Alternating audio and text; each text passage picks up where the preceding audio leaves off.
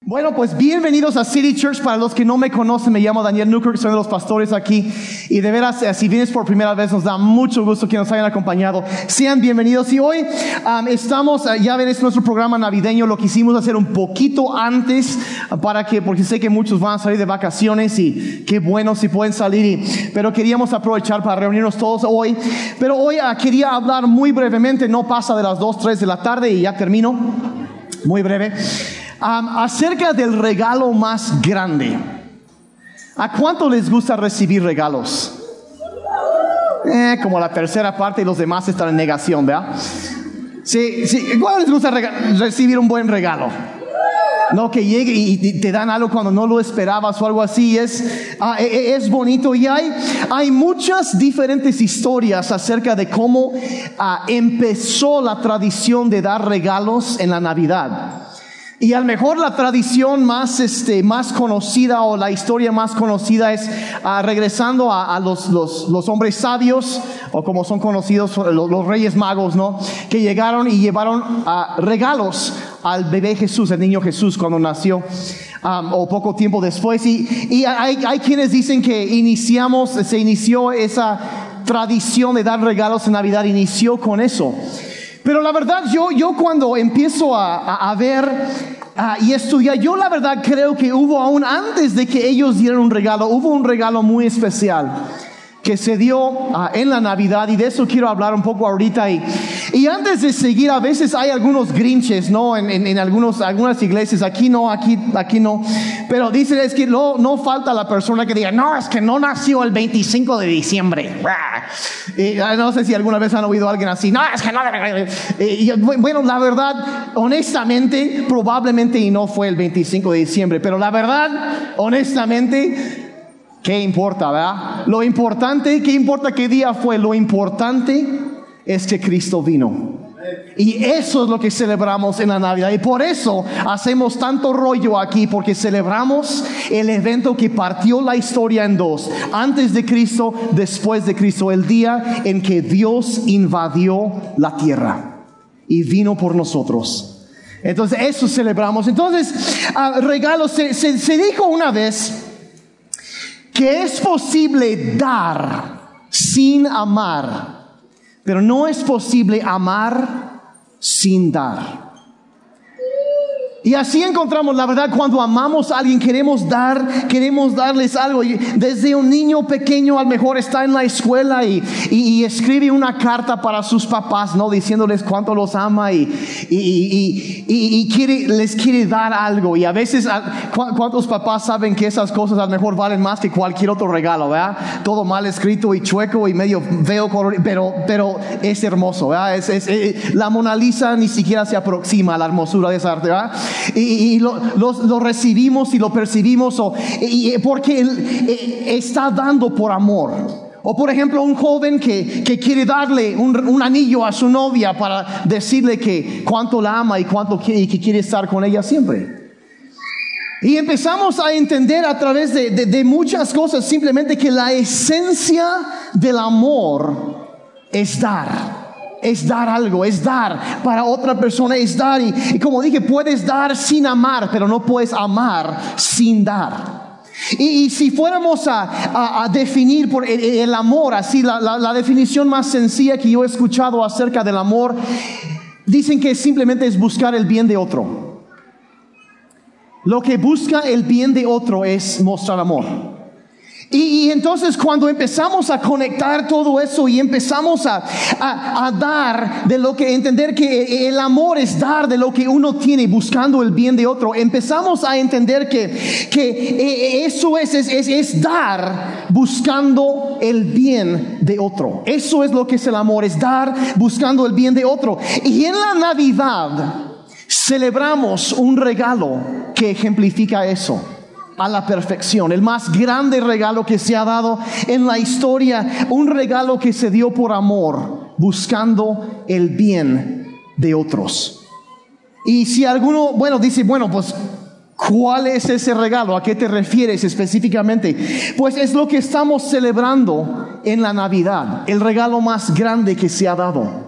Encontramos en unos pasajes, al mejor quizá el más conocido y más amado en toda la Biblia, Juan 3, verso 16, encontramos lo siguiente. Dice, Dios amó tanto al mundo que dio a su único hijo. O sea, escribe ahí el amor y dar. De tal manera, dice una versión, Dios amó al mundo que dio a su único hijo.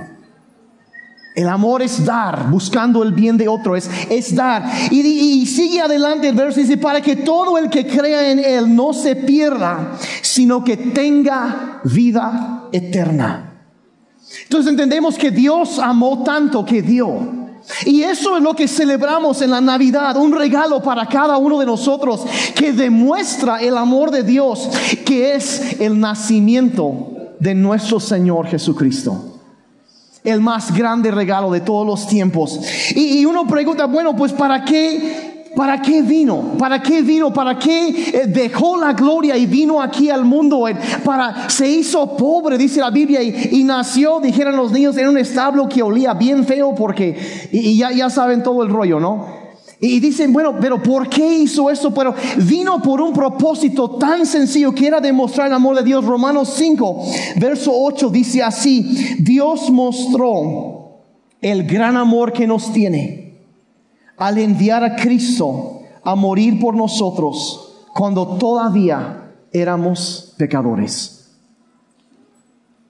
Vino a este mundo, se hizo hombre, totalmente Dios, totalmente hombre y vino, pero vino para morir, para salvarnos a nosotros. En otras palabras, lo que ese verso dice, cuando éramos nosotros todavía pecadores, cuando andábamos haciendo las cosas malas y Dios conociendo eso y viendo eso, aún así Dios nos vio y nos amó desde la eternidad y envió a su Hijo para salvarnos. De, tanto nos amó y, y, la verdad, aún antes de que nosotros pudiésemos hacer algo para acercarnos a Dios, Dios ya se estaba acercándose a nosotros. Dios tomó la iniciativa, se extendió hacia nosotros. Cuando nosotros, dice otra versión, estábamos muertos en nuestros pecados. Y a veces la gente pregunta, bueno, bueno, ¿qué es un pecado? ¿Qué significa eso? ¿Qué es? Y a veces pensamos que son tantas diferentes cosas, pero simplemente descrito, el, el pecar es romper la ley de Dios, es desobedecer la ley de Dios. Y la Biblia establece en Romanos, habla de, de la conciencia que Dios ha puesto en todo ser humano y dice que cuando nosotros violamos nuestra conciencia o hacemos algo que sabemos que está mal, hemos violado la ley de Dios escrita en nuestros corazones. Y, de la misma forma como una persona cuando quebranta o viola una ley aquí terrenal, hay consecuencias, pues de la misma manera cuando una persona viola la ley de Dios, también hay consecuencias, pero ahora sí, consecuencias eternas. Y la Biblia establece que en un momento u otro todos hemos hecho eso. Y, dice que debemos tan, tanto a Dios que nunca sería posible que lo pagáramos. Eh, la Biblia dice en Romanos 6:23, dice, pues la paga que deja el pecado es la muerte. Que cada uno de nosotros, dice, todos hemos pecado. Y, dice, se, se han alejado de la gloria de Dios y, y, la paga, el resultado, la recompensa honesta y justa para nuestro pecado es la muerte. Eso es lo que la ley de Dios dice. Dice, pero fíjense, si continúa el verso, dice, pero el regalo que Dios da es la vida eterna por medio de Cristo Jesús, nuestro Señor. Y lo que la Biblia nos enseña entonces es que es que teníamos una deuda tan grande con Dios que la única manera de hacer justicia sería que muriéramos por nuestros pecados. Sería lo justo, sería lo correcto. Pero Dios, algunos han acusado a Dios de injusticia. Dios es justo, a algunos extiende misericordia. Y eso es la venida de Jesucristo, de eso está hablando. Nunca sería posible que nosotros pagáramos la deuda que teníamos con Dios. Y entonces en su gran amor, de tal manera Dios amó al mundo, que viene mandó a su Hijo. Y Él vivió una vida perfecta Vivió, caminó entre nosotros, experimentó lo que es sufrir como un ser humano, por, experimentó todo, pero vivió una vida perfecta. Y la Biblia establece que Él entregó su propia vida como un sacrificio para pagar la deuda que nosotros teníamos con Dios. Él no debía, no tenía que morir así, pero Él entregó su vida voluntariamente para pagar esa deuda de muerte que cada uno teníamos con Dios, para que pudiésemos acercarnos a Él. De tal manera amó Dios al mundo que envió a su Hijo.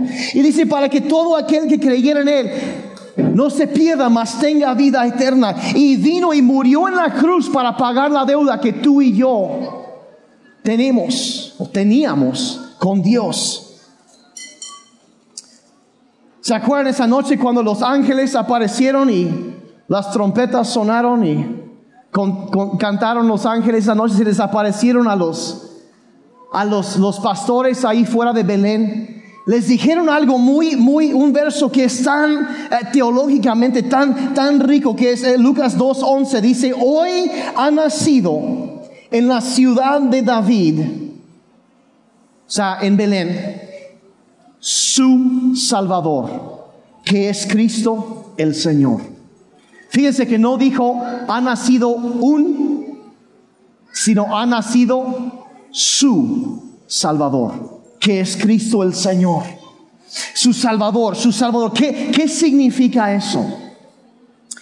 Yo tengo varios hermanos. Y eh, tengo dos hermanos y tengo cinco hermanas, así que oren por mí.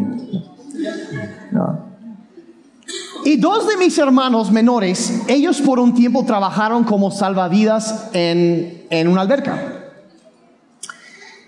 Y, tuvieron que pasar por un entrenamiento, una preparación para sacar una, una certificación que debe tener para trabajar como salvavidas.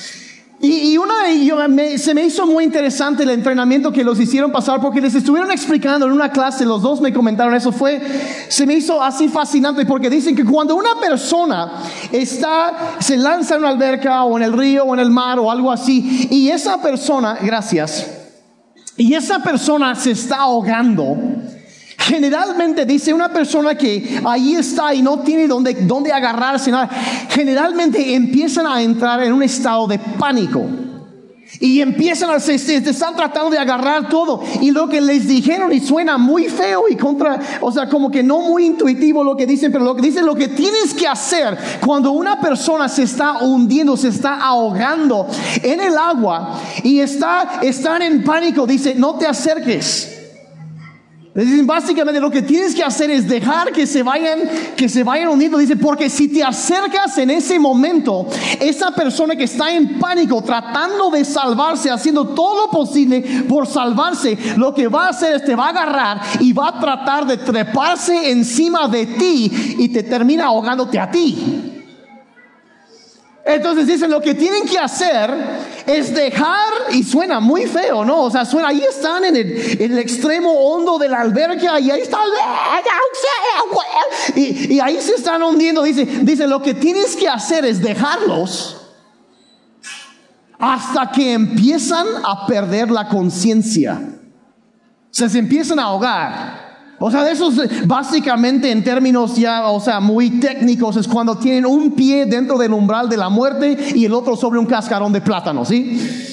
Entonces ahí ya se están hundiendo y ya la falta de oxígeno, porque se han, tragado y no pueden respirar, la falta de oxígeno empieza a, privarse el cerebro, la conciencia, empiezan a desmayarse. Dice, cuando empiezan a hundirse ya por última vez, dice, allí es donde te acercas, los agarras y los llevas a la orilla. Suena muy feo. Pero lo, que me impactó de este entrenamiento que ellos recibieron fue que, que dijeron, dicen, mientras la persona trata de salvarse a sí misma, hay nada que puedes hacer. Mientras trata de salvarse por sí misma, hay nada que puedes, o sea, no le puedes ayudar. Mientras esa persona sigue haciendo todo lo que puede hacer porque piensa que puede sacarse del lío en donde se metió, no puedes hacer nada.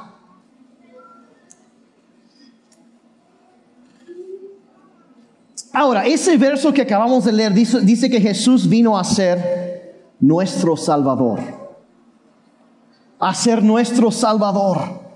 Y el Salvador del mundo. Y mientras una persona, un ser humano, y eso, eso es lo que, lo que celebramos, la Navidad, su venida, la venida del Salvador. Mientras un ser humano piensa, yo estoy bien y no necesito un Salvador, me las puedo arreglar por mí mismo, no necesito ayuda de nadie, yo puedo sacar esto a flote, yo puedo, yo puedo como los niños chiquitos, yo solo. Yo y yo puedo, yo puedo con, yo puedo, yo puedo, no soy tan malo. O sea, sí, o sea, digo, hice unas cuantas cositas, pero no manches, mírenlos a ellos. No estoy tan así.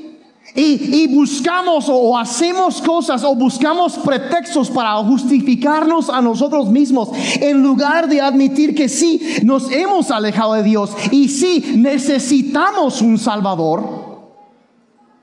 Estamos como ese hombre en la alberca ahogándose tratando de hacer lo suyo y no se le puede ayudar hasta el momento en que ya se rinde. Mientras sigue esforzándose y tratando de salvarse a sí mismo, no lo puedes ayudar. Pero la persona que se da cuenta que yo no puedo salir de esto, yo necesito la intervención de Dios. Yo necesito un Salvador. E, esa persona es mucho más abierta y esa es la persona que va a recibir de la gracia de Dios. Si una persona piensa que no necesita un Salvador, ese es el problema.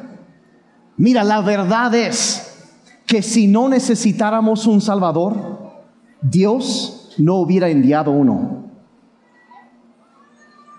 Voy a repetir eso porque estuvo muy bueno. Entonces, más si alguien lo quiere tuitear, adelante, ¿no? Si no necesitáramos un Salvador, Dios no hubiera enviado uno. La Navidad nunca hubiera pasado. Y sin embargo, hoy, dijo el ángel, les ha nacido su Salvador. Y eso es lo que celebramos en Navidad, es lo que, es lo que celebramos, es lo que celebramos. Y hay personas que piensan, no, este, que tienes que hacer algo para, para ganarte la salvación, para poder recibir la salvación, que para ganártelo es que, mira, tienes que hacer esto y esto y esto y esto y esto y esto y eso. Y cuando terminas con eso, entonces hay que hacer esto y esto y esto y esto también. Ah, y por cierto, también esto y esto y así. Y así va el rollo. Pero la verdad, la Biblia misma dice que si, si ese regalo, si ya dijo que el regalo de Dios es la vida eterna, si, si, es, eh, si es algo que conseguimos trabajando, esforzándonos, ya no sería un regalo. Porque cuando saben que un regalo es algo que simplemente se da y lo recibes, no, es un regalo, es gratis. Pero a una persona, la Biblia dice, una persona que trabaja por recibir algo bueno, lo que recibe ya se le cuenta como salario, como la recompensa de lo que, lo que ganó. Pero la Biblia es muy clara en decir que el perdón de Dios es un regalo. Y es por eso que llamamos eso el más grande regalo de todos, el que haya venido Jesucristo para salvarnos y rescatarnos de nuestro pecado. Y el regalo, el regalo es impresionante, el regalo del amor de Dios.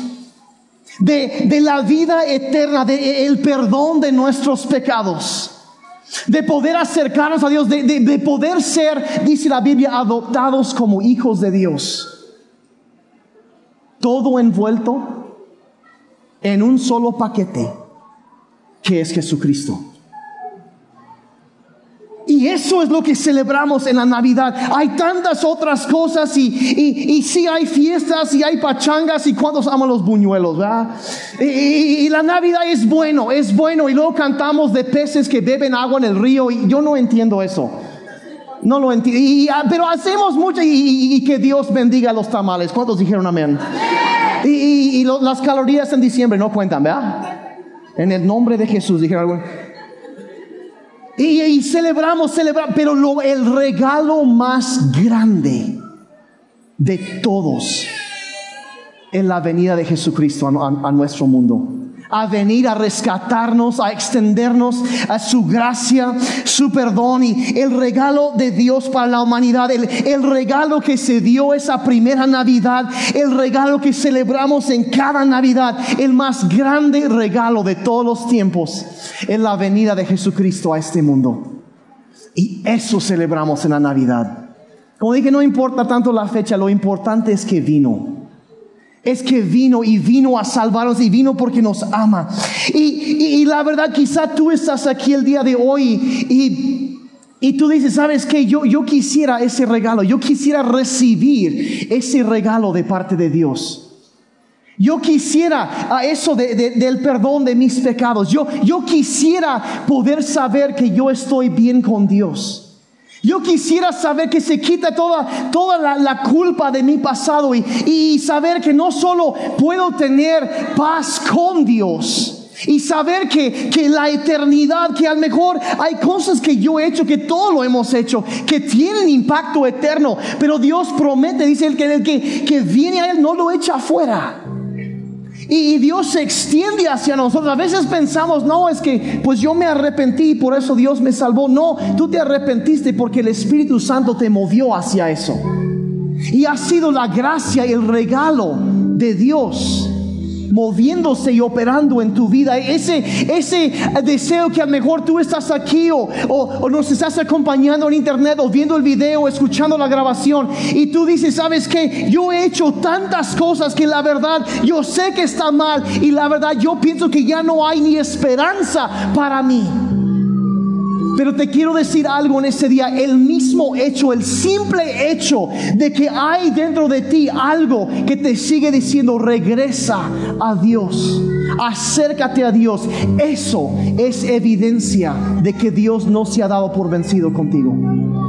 Es evidencia de que la gracia de Dios sigue operando en tu vida y que Dios te ama y quiere que en esta Navidad tú tengas el regalo más grande de todos los tiempos, que es el perdón de tus pecados, la adopción como un hijo de Dios y la eternidad segura con Él.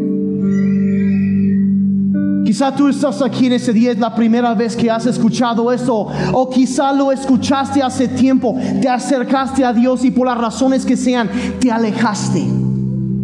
Y ahorita tú estás pensando, yo necesito, yo en esta Navidad, yo quiero, quiero estar bien con Dios, yo quiero tener ese regalo. Y yo les quiero pedir con todos los ojos ahí cerrados, ahí en su lugar. Reflexionemos un momento y quizá hemos celebrado muchas otras cosas en la Navidad, pero lo más importante, por ahí lo han llamado la razón de la estación, es Jesucristo, el regalo de Dios que vino a salvarnos de nuestros pecados. Y si tú estás aquí ahorita y te das cuenta, yo necesito el perdón de Dios, yo necesito acercarme a Dios, yo necesito eso, yo necesito tener la seguridad de la eternidad, yo necesito estar bien, quiero tener paz con Dios, quiero recibir ese regalo de Dios. Vean, la Biblia dice algunos piensan es que yo tengo que hacer esto, ¿qué tengo que hacer para hacerlo? Miren, la Biblia dice en Juan 1.12, dice a todos los que creyeron en Él y lo recibieron. O sea, creer en Él y recibirlo. Dice, les dio el derecho de llegar a ser hijos de Dios. El derecho de ser hijos de Dios. Simplemente con creerlo y recibir, aceptar el regalo del perdón de Dios. Recibir el, regalo más grande, el regalo del amor de Dios, el perdón de nuestros pecados, la salvación y la vida eterna, todo envuelto en uno solo, Jesucristo, el regalo de Dios para la Navidad. Eso celebramos. Por eso la Navidad es la temporada más bonita de todo el año a una resurrección, la muerte y la resurrección no hubiera sido posible sin la Navidad.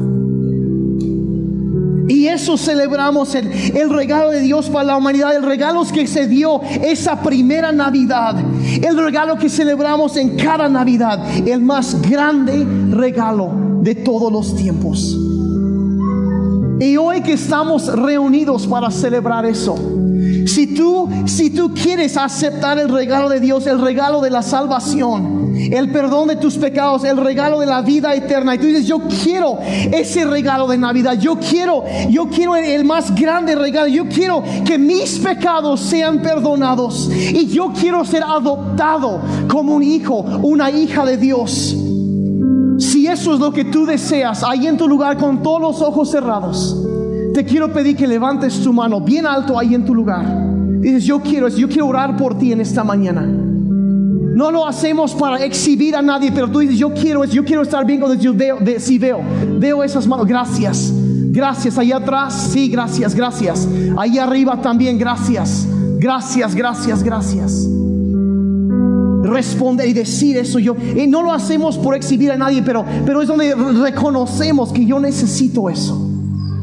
A veces, bueno, ¿por qué haces eso? Bueno, Jesús dijo, el que me reconoce delante de los hombres, yo también lo voy a reconocer delante del Padre. Y, reconocemos que necesitamos un Salvador, que como el ángel ha llegado, ha nacido su Salvador. Su Salvador. Es reconocer que lo necesitamos.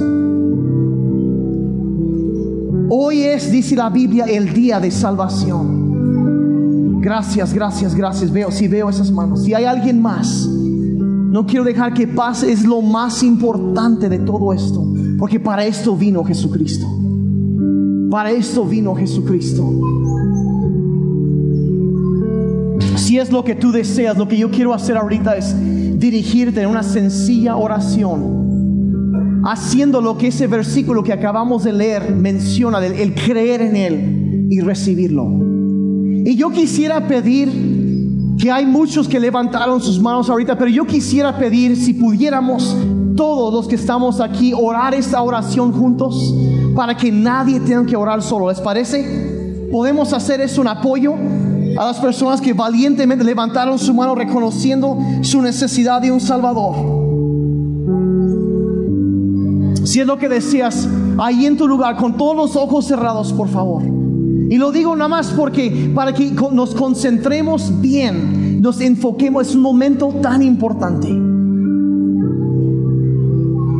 Puedes repetir en voz alta ahí conmigo en tu lugar. Dile, Padre Celestial, gracias por la Navidad.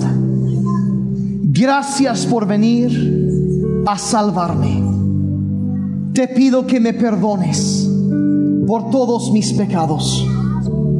Cámbiame, hazme nuevo. Jesucristo, sé mi Salvador, el Señor de mi vida.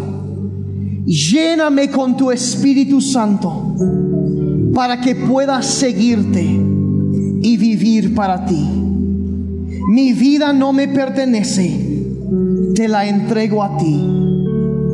Gracias por la vida nueva. Te entrego la mía. Gracias por la Navidad. En el nombre de Jesús. Amén. Y amén y amén. Den un aplauso fuerte al Señor por vida nueva. Por vida nueva. Dios es bueno. Dios es bueno.